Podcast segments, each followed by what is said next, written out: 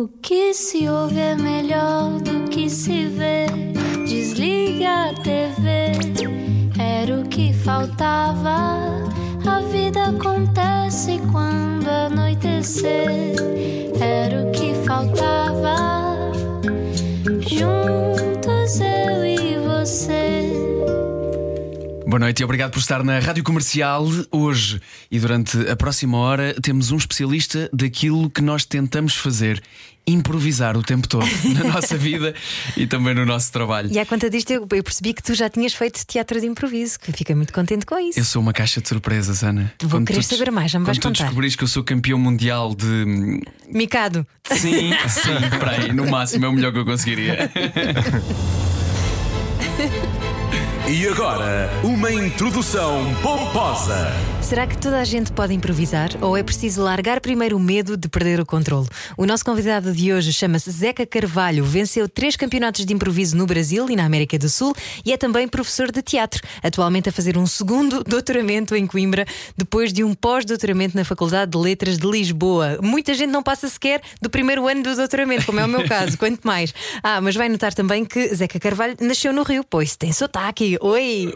Bem-vindo, Oi, boa noite. Muito obrigado, muito obrigado por estar aqui. Vamos falar bastante da arte portuguesa. Vamos falar muito do teatro português, que é incrível. E vocês, portugueses, sabem improvisar muito bem, apesar de acreditarem que não conseguem, mas sabem fazer isso muito bem. E são, estão entre os melhores da Europa, com toda certeza. E eu vi improviso na Europa inteira. E o teatro de improviso português é um teatro de excelência. Portanto, começamos logo com um elogio a dizer que somos muito humildes. Obrigado, obrigado por isso.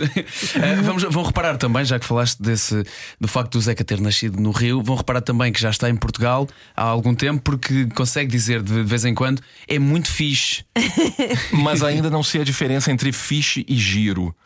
E ainda não sei se o correto é falar bué fiche ou bueda fiche. Também então, ainda não entendi essas coisas, mas estou aprendendo. Ah, tão bom. Nem nós sabemos explicar, na verdade.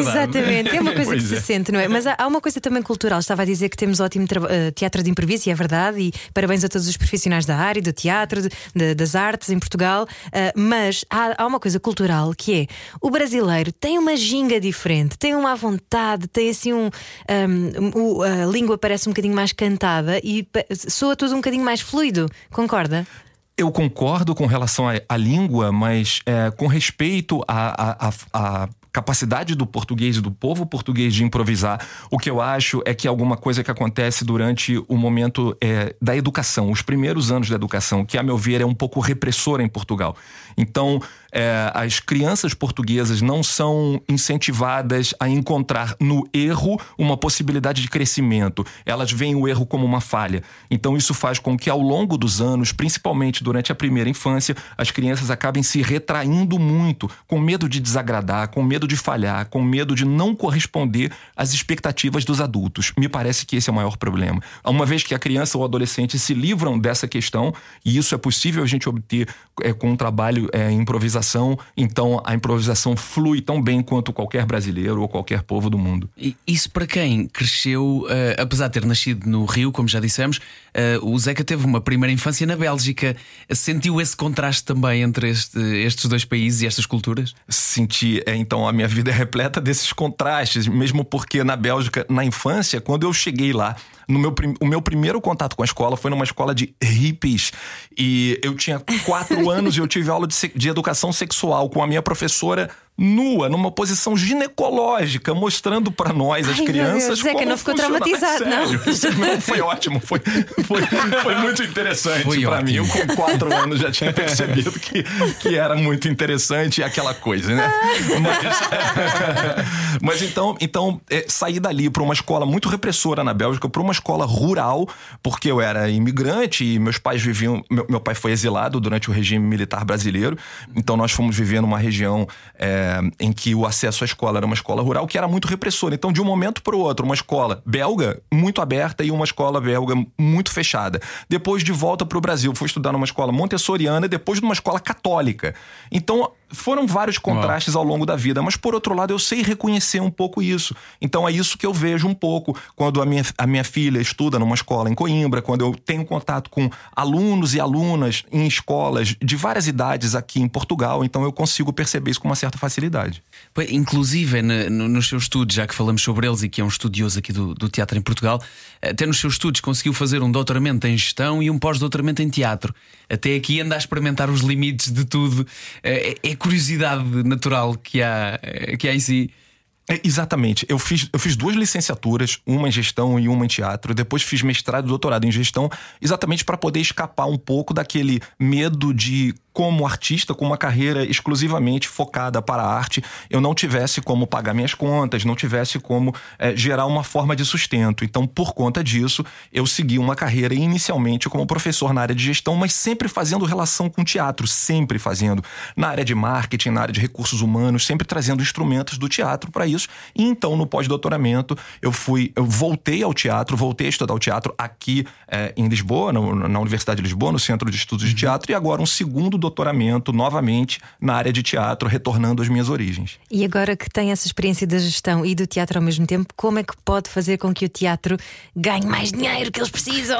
Pois é, esse é um problema muito sério. Mas eu vou dizer a vocês, aqui em Portugal é, funciona muito melhor do que no Brasil para os artistas que não pertencem ao mainstream. Então, é, no Brasil, se a pessoa está numa novela, se a pessoa tem uma fama muito grande, ela é capaz de encher teatros e as outras têm uma dificuldade muito grande. Sem os apoios de forma Sem privada. Sem nenhum apoio. Aqui em Portugal existem várias formas de apoio, privado, público, então isso permite que os artistas e os grupos se desenvolvam bastante sem comprometer os seus trabalhos com determinadas agendas que interessariam somente aos patrocinadores, por exemplo. Então isso, isso existe bem menos aqui em Portugal do que no Brasil. Isso permite um desenvolvimento maior dos artistas. E estou a imaginá-lo a estudar gestão ao mesmo tempo que está a praticar tiro, artes marciais faz teatro de improviso. Tudo isto, nós somos todos muitas coisas, não é? Sim, é, é, enfim, no, no, Brasil, no Rio de Janeiro, principalmente uma das cidades mais violentas do mundo, era, era preciso aprender a lutar desde cedo, então foi isso que eu,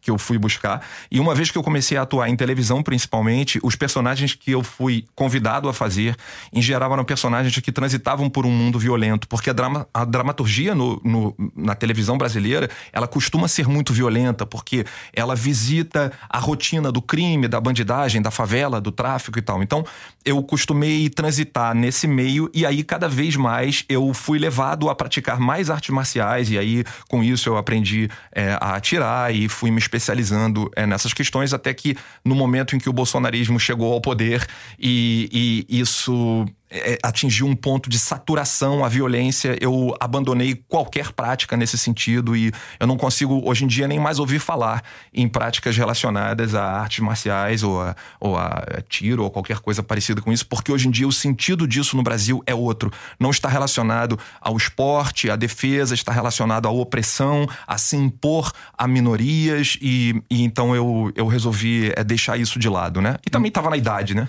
Mas nem mesmo em Portugal deixou de praticar completamente. Completamente, mesmo em Portugal. É, apesar de em Coimbra ter uma ou outra academia que são interessantes, é, ginásios né, dedicados à luta, é, ao jiu-jitsu, ao, Krav Maga e outras lutas também, eu procurei muito para minha filha, porque eu gostaria que a minha filha continuasse a treinar. Eu acho que para uma mulher é muito importante saber se defender. Mas, mas mesmo isso, é, eu deixei um pouquinho de lado e estou voltado exclusivamente para a arte a arte em particular do improviso. E eu perguntei há pouco ao Zeca se era necessariamente um improviso da comédia, mas disse-me que não obrigatoriamente.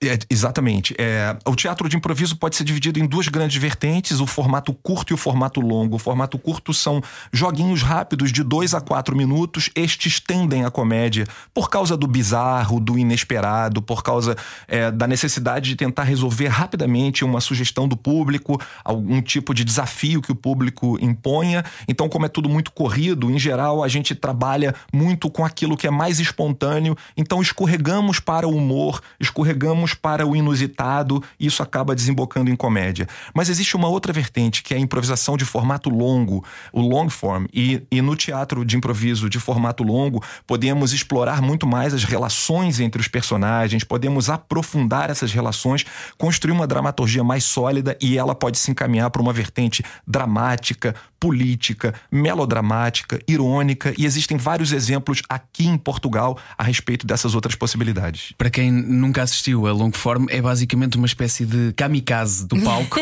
em que os atores perguntam o seguinte: então e uma personagem? Então e um nome para isto? Então eu não sei o quê? Então até daqui uma hora vou improvisar agora durante uma hora seguida. É mais ou menos isto, é uma loucura. E um, um, dos espetáculos que levou a improvisação, o teatro de improviso português, para fora de Portugal foi exatamente o Improfado, dos improváveis, a respeito dos quais nós estávamos conversando uhum. há pouco tempo. Os improváveis criaram então um espetáculo em que existe uma interação com a plateia, tem uma, uma desenhista no palco que faz uh, os seus, os seus esboços, eles são projetados na tela, e tem uma banda tocando ao vivo compondo músicas ao vivo e a partir daí então sai um espetáculo de uma hora. Além de diversos outros exemplos, tem excelentes grupos portugueses com muitos espetáculos de formato curto e longo. Nós recebemos há pouco tempo o Marco Martins, que também é um mestre do improviso, mas normalmente até já uh, ligado à, à, ficção, não é? Uh, e ah, mais no, no drama do que na comédia exato, também. Exato, mas, mas que nos dizia que ele tem uh, esta apetência pelo risco e pelo precipício. É um bocadinho isso, não é? Porque há pouco falava de que em Portugal as crianças que não, não são ensinadas a a lidar com a falha, não é? Que, que levam todo o sistema de educação é, é, treinado para nós não falharmos. No improviso é pegarmos na falha e bora lá brincar com isto. Exatamente. São alguns princípios. O primeiro é esse: abraçar o risco, se jogar no vazio, sabendo que eu não vou cair porque existe um grupo trabalhando comigo. Uhum. O outro é a aceitação plena das propostas em cena. Então, se nós dizemos em cena que é, é, você é minha mulher, então você é minha mulher. Se nós dizemos que você é minha mãe, você é minha mãe, e a gente aceita isso. E isso é a... é um dos maiores ensinamentos do teatro que eu, do teatro de improviso que eu levei para a minha vida, não só profissional como pessoal que é essa, essa utilização de tudo o que o outro diz, tu acrescentas sim e. E não nunca um não, ou a não ser que haja uma piada imediata para fazer com isso, normalmente não se nega aquilo que o outro te dá em palco, não é? Perfeito, João, você está certíssimo. É, no, no long form, no, no, no, teatro de improviso de formato longo, nós podemos negar, contanto que essa negativa seja justificada um pouco mais à frente, porque eu sei que eu vou ter mais 10, 20 minutos para que eu possa justificar essa negativa. Mas no formato curto, não. Nós aceitamos absolutamente tudo. E o último dos nossos princípios é fazer o outro ou a outra brilhar em cena. Então, é, para que um espetáculo de improviso seja bem sucedido, nós jogamos para o outro, para a outra em cena. Eu não vou roubar uma cena, eu vou entregar a cena para outra pessoa, porque é isso que vai fazer a outra pessoa brilhar e é esse tipo de jogo que a plateia quer ver. Essa colaboração, essa generosidade em cena, em estado puro. Isso é muito interessante. Que bonito, podemos aplicar isso para o resto da vida. Sim, mas é, mas é verdade, é mesmo, é mesmo um grande ensinamento. Foi uma coisa que me ensinou, por exemplo, ou que me deixou muito confortável para fazer diretos em, em televisão ou em rádio, seja, seja onde for, porque tem isto de, a partir de nada nada uh, construir, que é uma coisa que, inclusive, é muitos, muitos atores, e às vezes há esta ideia errada de que alguns, todos os atores são confortáveis com isto, e não é verdade. Um ator que esteja muito treinado, um ator de novelas, por exemplo, muito treinado para ter um texto, tem às vezes muita dificuldade em fazer improvisação perfeito e, e, o público consegue compreender que nós estamos falando de duas histórias que seguem juntas: a história dos artistas e a história dos personagens. Assim como vocês aqui. O público de vocês ouve o que o João e a Ana estão dizendo aqui ao vivo. Essa é uma história que está sendo contada, mas o público também está tentando adivinhar como foi a manhã de vocês, como foi a tarde de vocês, como foi o seu dia, como é você lidar com a pandemia, como é fazer rádio neste ambiente, num país que começa a se envolver envolver numa guerra que é brutal. Então, são duas histórias sendo contadas. No teatro de improviso é a mesma coisa. Nós estamos trazendo para o público a história dos personagens, mas ali o público também assiste a história de atores e atrizes que estão tentando contar uma história que foi o público que sugeriu. Então, é como este personagem vai responder e, ao mesmo tempo, como este ator uhum. vai superar o desafio que eu dei. Será que ele São vai du... conseguir, não é? Exatamente. São duas histórias acontecendo e juntas. Quais são os filtros também, não é? Quanto, quanto de nós, quanto de quem faz é que está lá e quanto é que será, eh, na verdade, uma personagem? pergunta-se sobre isto. Isto é uma coisa. Eu não, nunca teorizei muito sobre isto, mas é uma coisa que alguém que estuda isto saberá certamente responder é a entrega total. É, não existe no teatro de improviso, não existe nenhuma possibilidade de eu pensar no que aconteceu antes ou no que vai acontecer depois. É viver o momento em plena intensidade, é a troca, é a presença física, a escuta, a atenção com relação ao outro, não antecipar absolutamente nada e viver cada momento de cada vez de maneira plena. Então, cada personagem tem muito de mim, porque em princípio é como eu reajo naquela situação. O filtro do personagem é muito menos presente do que na dramaturgia regular, no, quando a gente está improvisando. Isso é uma espécie de meditação ativa, quase, não é? Sim, eu, eu, mas olha, eu nunca tinha pensado sobre isso, mas Provavelmente sim, claro. É, me, parece, me parece que sim. Existe um, um, um, ganho muito grande aqui em termos de autoconhecimento e de autodesenvolvimento. Sim, e isso tudo acontece muito através do corpo também, porque é o meu corpo que está ali. Então existe um, um autoabandono e uma deposição dessa confiança no corpo, porque o meu corpo reage tanto quanto a minha mente, ao mesmo tempo em que eu também realizo um processo de reflexão que é capaz de me levar nesses novos lugares de criação. Agora que fala no corpo, o Zeca tem um livro chamado O Corpo no Teatro de Improviso, precisamente. Uh, Porquê que, porquê que estudou e o livro se chama O Corpo? Uh, isto inclui a nossa alma ou é uma coisa separada?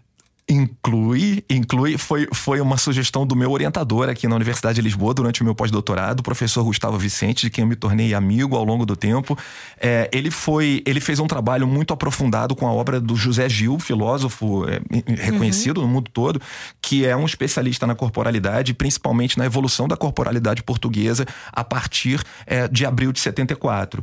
Então, a proposta do Gustavo Vicente era tentar entender o lugar do teatro de improviso a partir do do desenvolvimento das artes performativas em Portugal desde a chamada geração dos anos 1990, que foi quando o teatro português se reinventou, com grandes companhias, é, resgatando a corporalidade portuguesa que tinha sido reprimida, ofuscada, que estava adormecida por conta dos anos de, de, de ditadura durante o, Estado Novo. Então, é, o objetivo do Gustavo era tentar, a gente, tentar que a gente mostrasse como esta corporalidade é resgatada e reaparece no teatro de improviso. E é, aqui é claro, em comparação com a corporalidade brasileira, que supostamente é mais ativada, mais intensificada, mas não é o que o meu estudo mostra. O meu estudo mostra uma aproximação muito grande entre esses corpos. É, eu, não, eu não posso dizer que é, o corpo do brasileiro é mais nada. Eu posso dizer que é diferente, mas eu não posso dizer que é mais ativo, mais disponível, mais flexível, mais rápido. Nada disso em comparação com o corpo português. Ele só responde de uma outra maneira. E, e, como é que é responder, por exemplo, em palco uh, nos campeonatos de improviso, que já ganhou três é? no Rio de Janeiro? Uh, como é que é estar? Quais são os critérios de avaliação? Como é que, como é, que é estar num campeonato desses? Ser uma loucura, não é? É uma loucura, é uma loucura deliciosa, é incrível, é uma sensação maravilhosa. Eu, os melhores momentos da minha vida eu passei num palco em torneios de teatro de improviso. Então, é, dois ou mais times são confrontados em cena, disputando as melhores, confrontados em palco disputando as melhores cenas a partir de sugestões do público. Então tudo é feito na hora, é uma adrenalina gigante. Eu participei de diversos torneios, né? Eu, eu acabei vencendo três, mas enfim, é, participei de outros tantos. Nesse caso, realmente não importa vencer, importa participar dessa experiência tão grande, tão edificante, assim, tão grandiosa que é competir sem estar competindo, porque nós estamos disputando a melhor cena, mas na verdade a gente está jogando contra nós mesmos, nós estamos disputando com a gente, com a nossa capacidade de superar aquilo que a plateia está propondo, e o público só tem a ganhar com isso. Então é basicamente isso: são dois grupos que se enfrentam no palco e nós temos alguns critérios que são critérios técnicos, por exemplo, as leis da improvisação estão sendo é, é, é, é adotadas, como a gente acabou de conversar, o princípio da aceitação está vivo, uhum. estamos escutando, isso tudo e além disso, se a história foi bem construída, se os personagens estão interessantes. Então, esses dois critérios são submetidos a um árbitro, é, em geral, um, um às vezes são dois árbitros, um árbitro que é mais voltado para a técnica e outro que é voltado para o aspecto estético do espetáculo e para o público, que detém, em geral, é, uma, uma parcela maior dessa votação. Às vezes o peso do voto do público vale dois e o do árbitro vale um. Então nós estamos disputando essa preferência pelo, pelo público e pelos árbitros. Né? É, é, é muito interessante, é incrível. E é, está acontecendo agora em Lisboa, nesse momento, existem alguns espetáculos. Existe um espetáculo acontecendo agora e existe um torneio internacional de improvisação que vai acontecer daqui a pouquíssimo tempo, nos dias 15 e 16 de abril com participação da seleção portuguesa, da seleção brasileira, da seleção mexicana, da seleção da Espanha, da Itália, da Colômbia. São diversos países disputando é, o torneio de é, grupo, né, de seleção, o torneio de, de país com, com a melhor improvisação do mundo. Claro, novamente, nós estamos falando aqui de uma representatividade que não corresponde à, à, à riqueza que é o mundo do teatro de improviso, mas não deixa de ser uma competição muito interessante. Os sul-americanos têm, têm muito esta tradição e têm-se juntado também muito uh, aos grupos portugueses e os grupos portugueses também vão aprender lá. Por exemplo, falámos uh, há bocadinho antes desta entrevista do, do César Mourão também ter feito algum improviso no Brasil. O Gustavo Miranda passa, passa a vida por cá, uh, que é, ele, ele está ligado ao Brasil, mas também à Argentina ou Colômbia. Colômbia, Colômbia, Sim. Colômbia, isso mesmo, isso mesmo. O, o, Gustavo Miranda foi meu professor de teatro de improviso, é um grande amigo. Ele é incrível. Ele é maravilhoso. É acredito que tenha dado uma vida nova ao Comédia à la carte, que tinha. Ele faz parte do grupo atualmente. Faz parte sim, do grupo, mas, mas não apenas isso. O Comédia à la carte é um grupo gigante, é um grupo brutal, mas acredito que num determinado momento estava, de certa forma, chegando a alguma estagnação por conta de uma zona de conforto. Sabia o que o público oh, e gostava. 20 anos juntos também. 20 anos é? juntos. E o Gustavo é, mexeu um pouco nisso. O Gustavo é colombiano. É verdade o que você disse. Nós, sul-americanos, gostamos muito da competição, do formato competitivo competitivo, o que muitas vezes nos levou a situações não muito agradáveis. É, é, no México, por exemplo, houve várias brigas físicas entre improvisadores, pelo que me contam os improvisadores mexicanos. No Brasil, nós quase chegamos a esse ponto. É, no Rio de Janeiro, isso foi, foi muito tenso em alguns anos, porque as pessoas pararam de se falar, houve ameaças, houve dedo na cara, e isso, às vezes, em palco, foi muito tenso. É, mas não existe mais. Sério. É verdade. se calhar. E como é que vocês percebem que não está a correr muito bem? E o que é que se faz nessa altura? Porque devem ter medo de perder o controle, não é? De repente perdemos, perdemos o controle. Nós lá nós somos muito cabeça quente, né? Além do mais no Rio de Janeiro, uma cidade tão violenta, tá todo mundo sempre no limite, tá todo mundo sempre levando tudo na ponta da faca. Não pode ser assim. O mundo já está contra a gente lá, então nós nós precisamos nos sentar e, e nós conversamos e dissemos, olha, a gente não pode brigar contra tudo, contra todos e entre nós. Esse é o, esse é o nosso momento de felicidade, de alegria, de encontrar harmonia aqui entre a gente. Então vamos levar os nossos campeonatos de outra forma. Os campeonatos de improvisação eles tinham muito status na minha cidade numa determinada época. Então era muito importante ser o campeão da cidade. É quase uma coisa de o, o, o dono da rua, numa cidadezinha de faroeste, chega lá o bandido e quer, né, e quer ganhar é, é, a cidade para si. É uma coisa mais ou menos assim. E não era, não era nem um pouco proveitoso para o espetáculo. Era muito. Não era bom para o público. O público presenciou coisas muito desagradáveis. Algumas foram encenadas. Eu tenho que dizer que algumas pois foram é, encenadas. Parte, é. Agora quais? Fica a dúvida. Isso. Mas já que hoje estamos a fazer uma comparação tão grande entre aquilo que é o teatro de improviso e também a nossa vida, eh, eu deixava este desafio para a segunda parte, eh, percebermos aqui de que maneira é que também na nossa vida e no teatro, como é que se gera isto no teatro de improviso, às vezes quando queremos agradar demasiado, deixamos de ser nós e não estamos a dar a nossa melhor versão. Fica a dica para a segunda parte. Fique connosco. Neste Era o que Faltava, hoje estamos à conversa com Zeca Carvalho. Era o que faltava. Com João Paulo Souza e Ana Delgado Martins. Juntos eu e você. Hoje dedicados à arte do improviso com Zeca Carvalho, eh, que ficou aqui de nos responder como é que se faz isto num palco e também na vida. Tentar agradar demasiado eh, pode não dar a nossa melhor versão. É isso? Uau, é uma pergunta muito interessante. Eu vou tentar ser o mais sucinto possível. Quando nós trabalhamos com. Tá bom, tá, tá, bom. Quando nós trabalhamos com o improviso, nós estamos é, sendo basicamente intuitivos e espontâneos. Então é, é muito prejudicial quando estamos na arte e tentamos construir alguma coisa que é falsa, alguma coisa que não fica orgânica em cena. Então nós buscamos a verdade acima de tudo.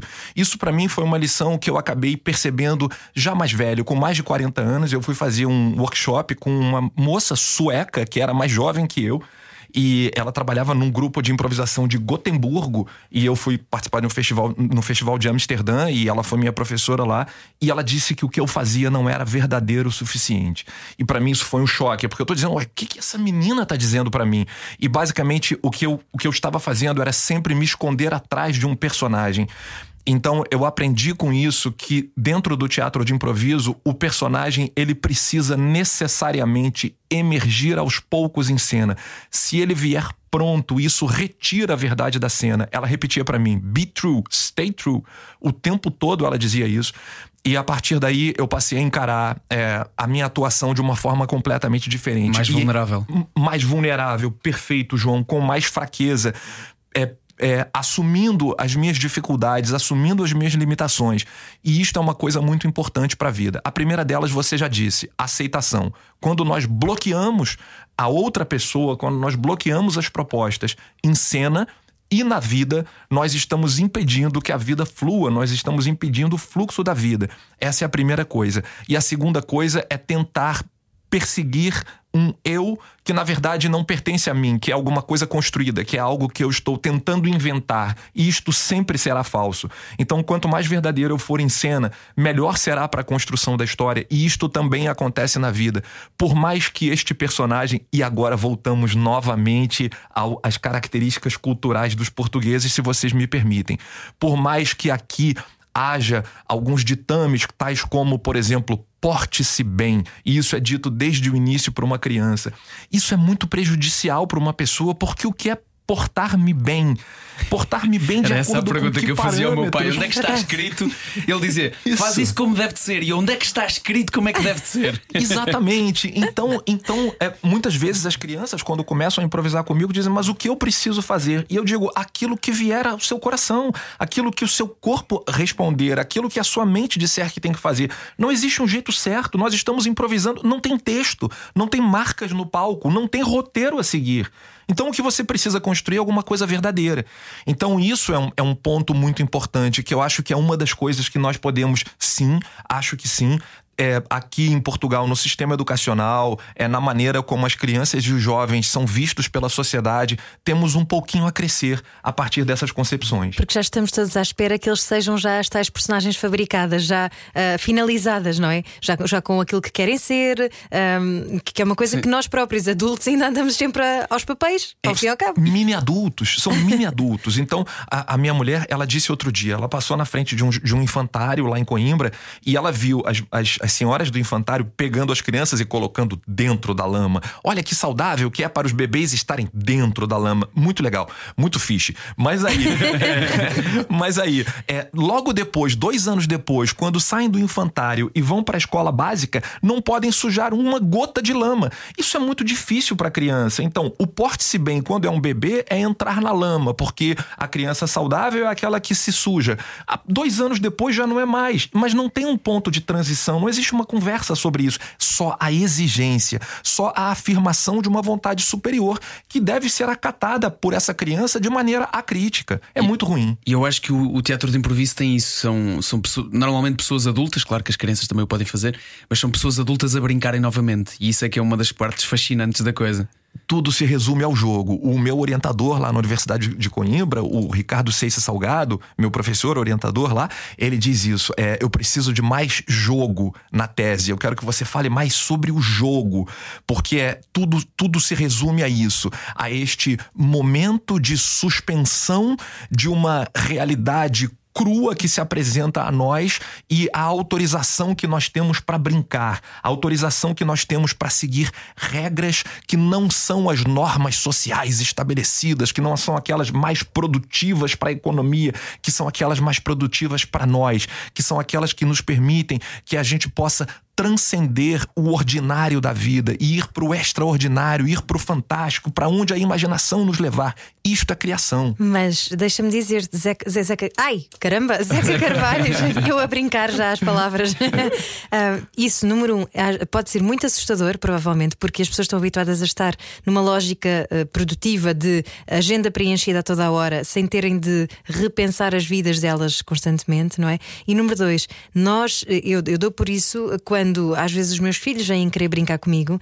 E às vezes eu estou tão na, na, lógica de não, eu tenho que limpar a cozinha, tenho que fazer isto e tenho que fazer aquilo, que quando vou brincar não tenho essa disponibilidade, não consigo abrir-me a essa capacidade de vou baixar as minhas defesas todas e, e, tudo aquilo que eu tenho a fazer para só ser e, e brincar, não é?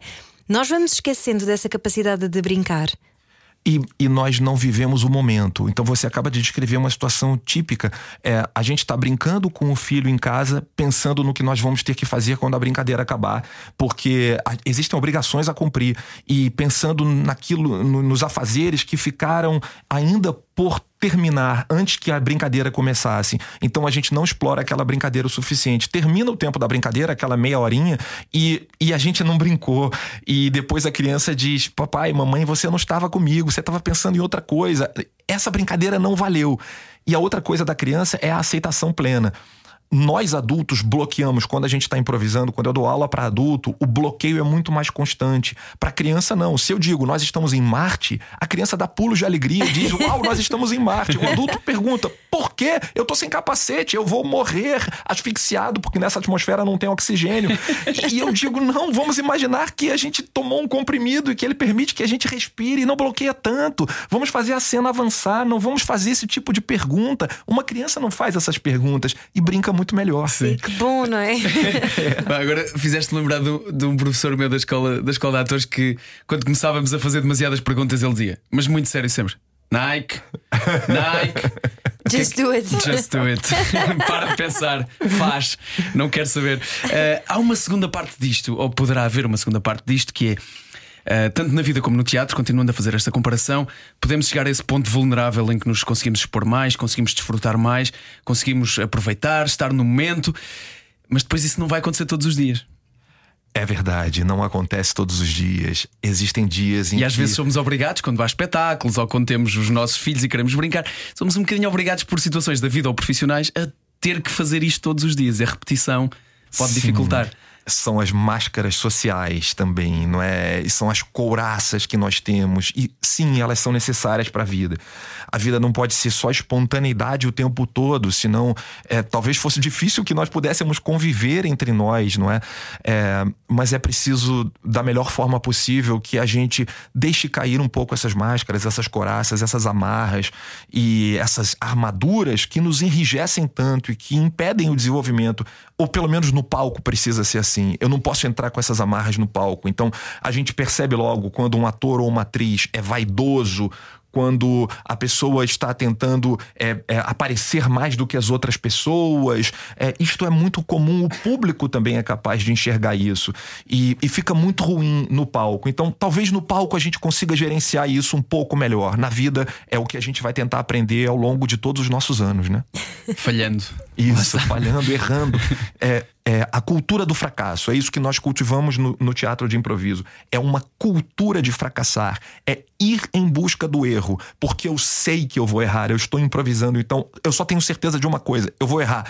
Então, eu não tenho que ficar preocupado se eu vou errar ou se eu não vou errar. É o que eu vou fazer depois que eu errar. Não é se eu vou errar, porque eu tenho a certeza que eu vou errar. É como eu me recupero. Honra seja feita também à rádio, que nós temos muito isso também, que é perante o erro, segue para a frente. Sim. É sempre para a frente, é sempre para a frente em rádio. O que é ótimo, não é? Porque aprendemos também isso. Não nos levamos demasiado a sério, excelente, uma lição para a vida. E, e, depois essa coisa de isto é só um. Vamos lá, estamos só a brincar às vidas, bora. Sim, isso, isso, essa parte é, é, importante. Eu levo sempre isto para o nível 2 e desculpem estar a ser um chato com isto hoje. Mas o que é que, o que, é que, me, o que, é que acontece? E a mim acontece muitas vezes, e eu tenho que ter muito cuidado com isto. Esta história de na rádio e na televisão e nos diretos eh, levar sempre para a frente, o erro acaba de acontecer e isto tem de continuar, a emissão tem de continuar, eh, seja o que for o que está a acontecer, tem de continuar. Às vezes na vida cria um bocadinho a, a falta de empatia com aquilo que está a acontecer que é, é, tão necessário andar para a frente que eu que já nem reparei. Aquilo, aquilo se calhar até me magoou de alguma maneira, mas eu nem parei para deixar eh, aquilo respirar um bocadinho Como é que se gera isto em palco e na vida? Zé, há uma resposta para isto? Há uma resposta e ela acontece no contraste entre o fazer televisão e o fazer o teatro de improviso. É um parênteses rápido a respeito do rádio. Muitos improvisadores no Rio de Janeiro vieram de rádio ou de dublagem. Então isso para nós Uau. também foi uma escola, não é? Principalmente para os mais antigos, para as pessoas que hoje têm mais de 45 anos, como é o meu caso. É, eu, eu faço 52 esse ano. Então, é, muitos de nós, é, eu não, mas muitos lá no, lá no Brasil vieram do rádio, vieram da dublagem. Isso ajuda muito é, essa, essa, esse conhecimento da voz para que a gente possa improvisar a partir daí. Com relação a, ao trabalho em, em televisão versus improvisação. Televisão é assim como você acaba de descrever, João. Então, quando a gente está fazendo uma novela e são 24 cenas por dia, é, não há tempo para, para que a gente possa esmiuçar as várias camadas de uma cena, para que a gente possa ir a fundo nas relações estabelecidas entre os personagens. Muitas vezes você está dando texto e o outro ator até já saiu dali, mas a câmera ficou para fazer o seu close e a outra pessoa já foi embora porque ela tem que trocar de roupa para outro lugar. É, então, na improvisação, principalmente no teatro de improviso de long form, é o oposto que acontece. Então, nós vamos a fundo. Eu sempre digo para os meus alunos: não joguem para fora. Então, nós estamos fazendo uma cena, e aí de repente alguém diz: não, mas isso é culpa do meu marido. O, o, marido é um personagem que não está em cena. Não faça isso. É culpa de quem está conversando comigo. É culpa da gente. É nossa responsabilidade. A responsabilidade é dos personagens que estão em cena, não de, alguém, de alguém que está do lado de fora. Porque dessa maneira nós não temos chance de aprofundar aquilo. Então sempre nós vamos ficar em cena e nós sempre vamos aprofundar as relações.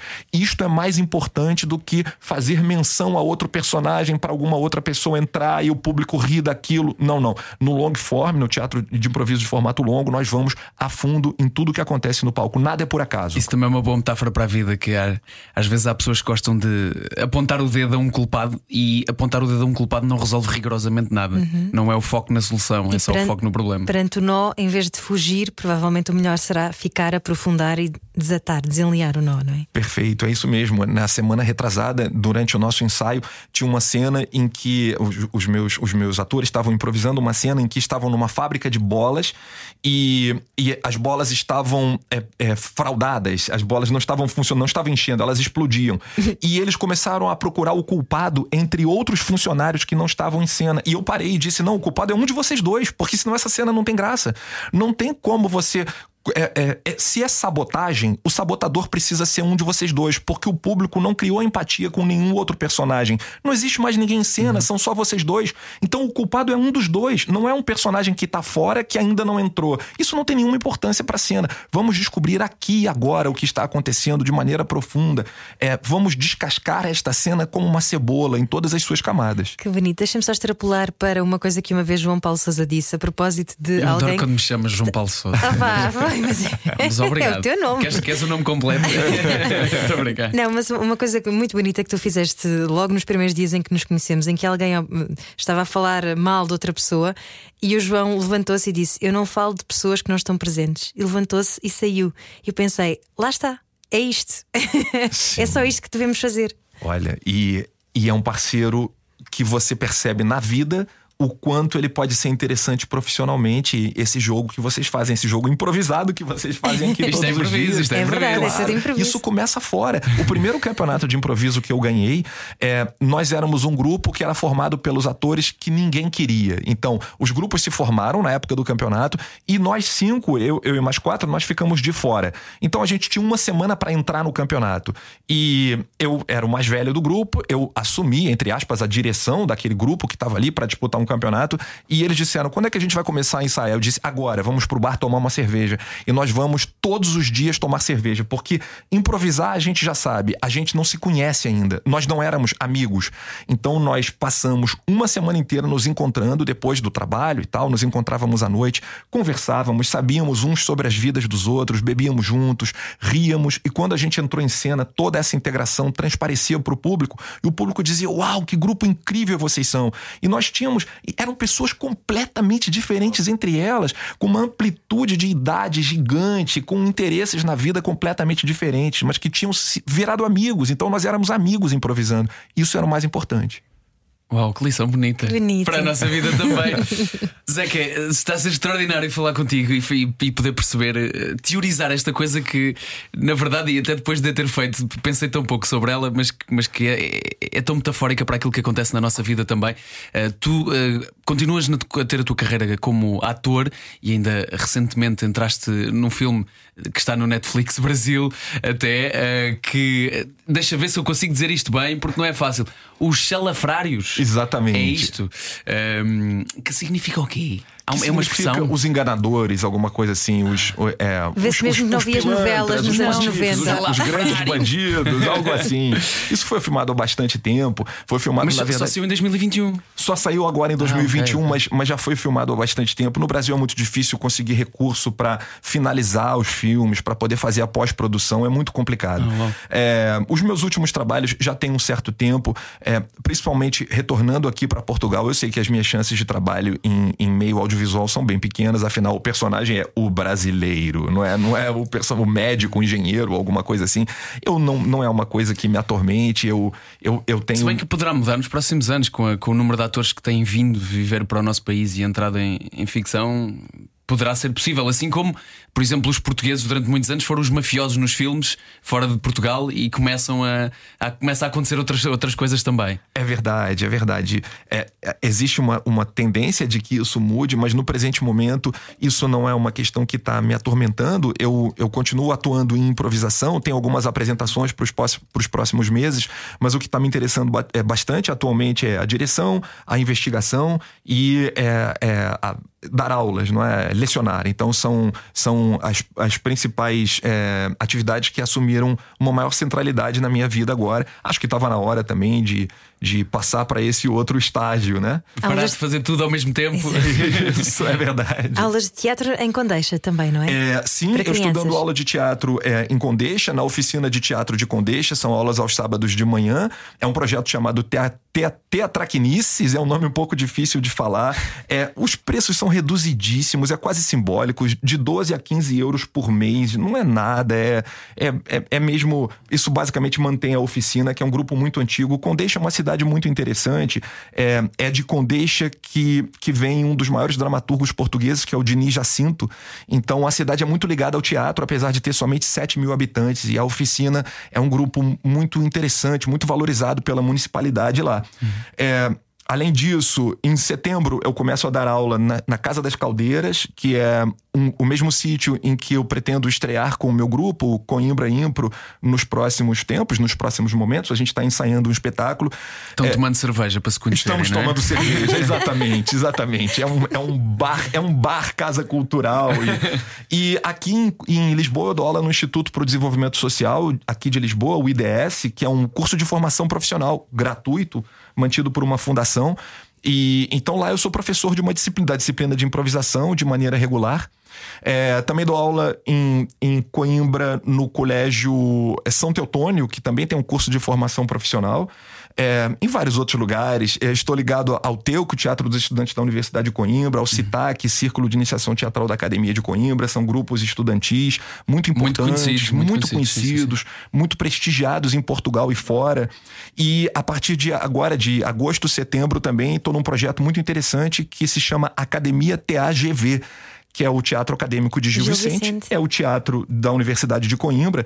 E então a Universidade de Coimbra propôs essa possibilidade para as escolas, que é, é, que é formada por pessoas que pertencem de alguma maneira à Universidade de Coimbra, que estão vinculadas à Universidade de Coimbra. No meu caso, sou doutorando, existem outros doutorandos, professores doutores, outros investigadores, que podem dar aula de teatro nas escolas que fizerem parte desse processo. Então é a Academia TAGV, vai ser lançado nos próximos meses. Olha, e é bom também saber que ehm, todas estas atividades não acontecem só em Lisboa, porque é importante retirá-las desta, desta centralização e espalhá-las por todo o país para que seja acessível para todos. Zeca, foi um prazer conversar contigo.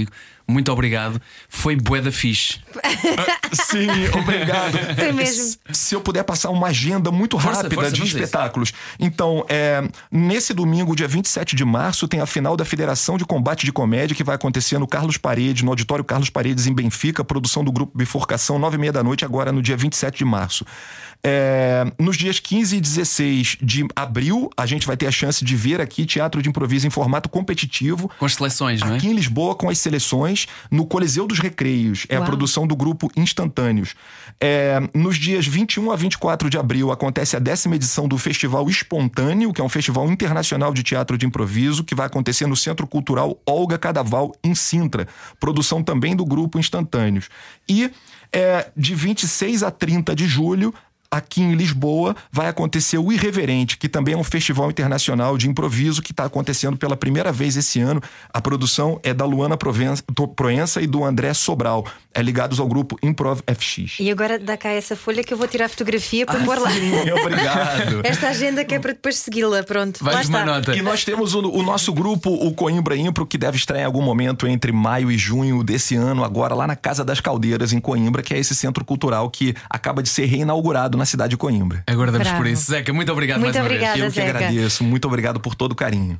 Comercial by Night já a seguir, aqui na Rádio Comercial. Era o que faltava Com João Paulo Souza e Ana Delgado Martins. na Rádio Comercial.